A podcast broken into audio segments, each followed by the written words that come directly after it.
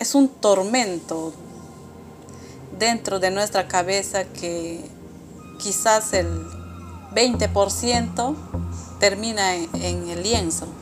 La pintura quizás sea la disciplina más cercana para muchos artistas, pero también puede ser una práctica dolorosa. En el lienzo se plasma esa batalla y pulsiones contra el interior, contra la injusticia, contra la tristeza. Conexión Artista, un nuevo podcast del MacLima para escuchar las voces, impulsos e ideas de los profesionales del arte en el Perú y entender nuestro presente en comunidad. Esta iniciativa llega a ustedes gracias al apoyo de la Fundación BBVA. Soy Juliana Vidarte, jefa de curaduría en el Museo de Arte Contemporáneo de Lima. En este episodio de Conexión Artista hablamos con dos artistas que desde regiones y espacios culturales distintos en el Perú han cultivado la pintura con pasión y rigurosidad. Desde los enormes lienzos plagados de seres imaginarios de Gerardo Chávez, nacido en Trujillo, hasta las visiones amazónicas de Graciela Arias, nacida en Ayacucho. Ambos nos cuentan su particular relación con la pintura.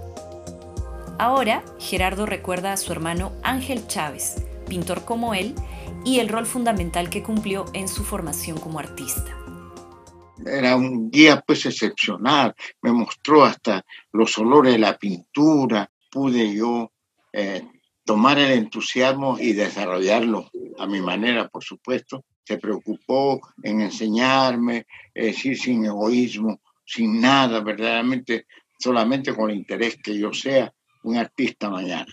Tal es así que ahora que ya, digamos, podemos jugar con la palabra artista, Ángel Chávez, hermano de Gerardo, fue docente en la Escuela de Bellas Artes de Iquitos. Formó pintores en la Amazonía. Graciela es parte más bien de una generación formada en otra región amazónica, en la Escuela de Bellas Artes en Pucallpa. Aunque nació en Ayacucho, su familia luego se trasladó a Pucallpa y es allí que lleva a cabo sus estudios. Allí además ha establecido vínculos muy importantes y enriquecedores para su trabajo con las maestras artistas de la comunidad Shipibo Conibo. El contacto con la naturaleza ha sido muy importante, un punto de inicio para decidir ser un artista. Creo que las comunidades nativas, como acá están los Shipibo, Conibo, tuve mucha relación con ellos cuando trabajaba en una tienda de artesanías, venta de artesanías para poder sobrevivir en la parte económica. En este caso, las señoras venían, se hacían mis amigas, conversaban conmigo, me contaban sus historias, sus, días, eh, problemas de salud y así pasar un rato y recolecté un montón de conocimientos que aunque no puedo decir que son mías propias, he recogido costumbres, creencias y mi, y mi trabajo se basa en eso. A partir de lo que nos han ido comentando, pensaba en lo fundamental de los vínculos familiares para su educación artística.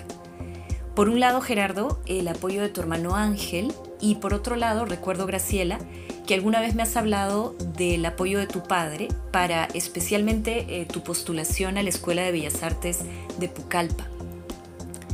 Ahora también les quería proponer que pensemos en otro tipo de vínculos, los que establecemos con nuestros contextos, con las ciudades en las que trabajamos, con las escenas culturales en las que en este caso desarrollan sus propuestas. ¿Cómo es su relación con el espacio cultural de su ciudad? Es muy triste no hay relación.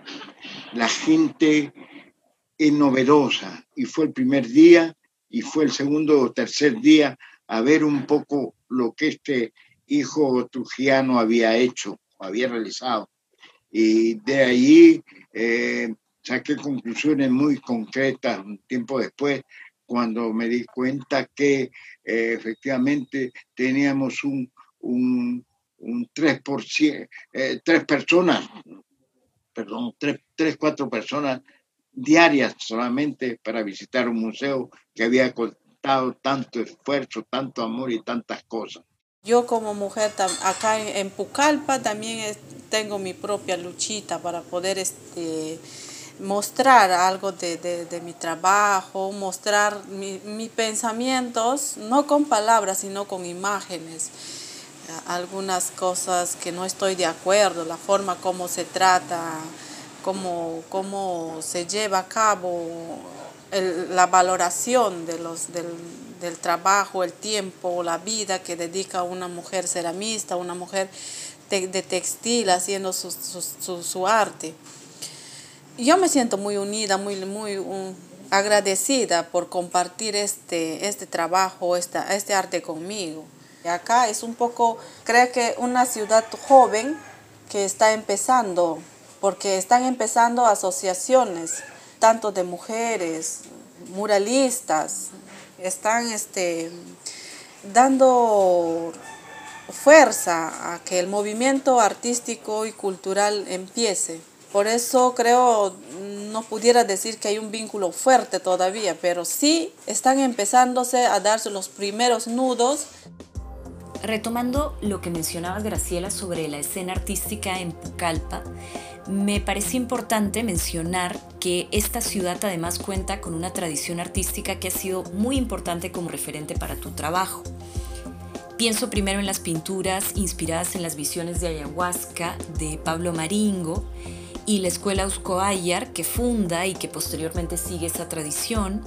También pensaba en las obras, parte del surrealismo amazónico de Eduardo Mesa Sarabia, y finalmente las piezas de cerámica de la maestra Agustina Valera.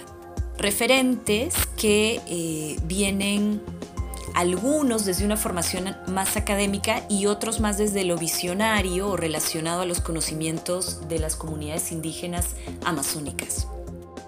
Artistas como Pablo Amaringo, ha sido una, una, una, persona que ha compartido, quizás no directamente, pero sus trabajos han sido mucho, mucho mensaje para, para, para una artista como yo, que también ha tenido vivencias dentro de la, de la selva creo que por esas razones son los que yo, yo me siento muy vinculado a las personas que, iniciaron todo esto. Por, esa, por, esa, por ese mensaje mágico, majestuoso de la selva. La primera obra de Pablo Amaringo yo logro ver en, un, este, en una postal, en una postal, luego en un folleto eh, en la escuela de arte. Y a mí, eh, de la, obra de la postal a mí me encantó, me llamó mucho la atención los detalles. Era una persona, era un trabajo con un detalle mínimo, a lo mínimo. Y decía, ah, este árbol sí tiene este hongo, sí tiene este, este tipo de, quebraduras, este, sí, sí es así. Así yo también lo vi. Ese, esa visión eh, sentí que compartíamos. Pero luego también a mí me, encantó ver esos detalles para, para tratar de explicar la visión de, la planta ayahuasca. Yo me quedé en el medio, entre, entre lo académico y ese visionario, esa pintura mágica de, Pablo Amaringo. Entonces, puedo atreverme a decir que estoy caminando en el medio entre ellos dos. Ahora quería proponerles que me cuenten un poco más sobre cómo son sus procesos creativos, cómo sus experiencias de vida nutren su trabajo artístico, cómo entienden ese vínculo vital con la pintura.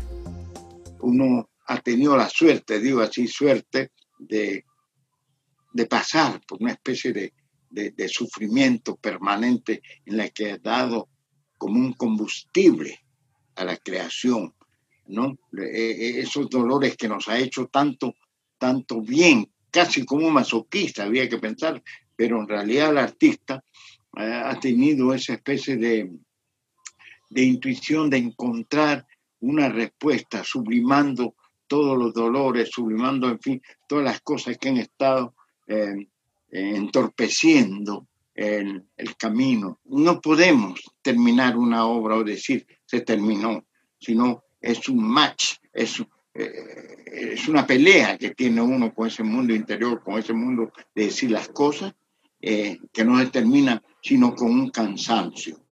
Todos esos sentimientos convertirlo en un, en un lenguaje pictórico es un poco complicado.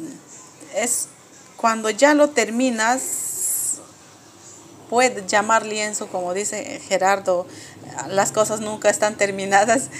Eh, cuando consideras que ya de repente aportar algo más ya puede distorsionar el mensaje, tú te sientes como liberada con ese poquísimo mensaje que pudieras sacar, liberas ese, ese tormento, ese torbellino de pensamientos, de sentimientos que te están afectando internamente. La pintura pudiera entenderlo como una agonía agradable, placentera. Digo agonía porque es muy difícil representar una idea, un sentimiento. Eh, es, un, es un tormento dentro de nuestra cabeza que quizás el 20% termina en, el lienzo. Es una lucha constante ser artista, mujer todavía acá en la, en la Amazonía, por las dificultades que representa este, valorar al rol de la mujer. Personalmente procuro dar ese empoderamiento a las mujeres amazónicas y que sigan con esa cultura, que sigan sembrando, que tarde o temprano se, va a tener que cosechar, que sigan sembrando y que sigan cultivándolo, cuidándolo a, las nuevas generaciones. Solo de esa manera podemos este, eh, tener un futuro de, de cultura amazónica. Yo hace 10 años he convertido un trabajo, entre comillas, el de la creación, lo he hecho juego y ahora me divierto mucho más que antes. No tengo exposiciones que hacer, no tengo a quien gustar. Siempre me dije que si estudié para, para artista profesional, pues moriré en, en mi dicho, siendo una, una artista. Conexión Artista, un nuevo podcast del MacLima para escuchar las voces, impulsos e ideas de los profesionales del arte en el Perú y entender nuestro presente en comunidad. Esta iniciativa llega a ustedes gracias al apoyo de la Fundación BBVA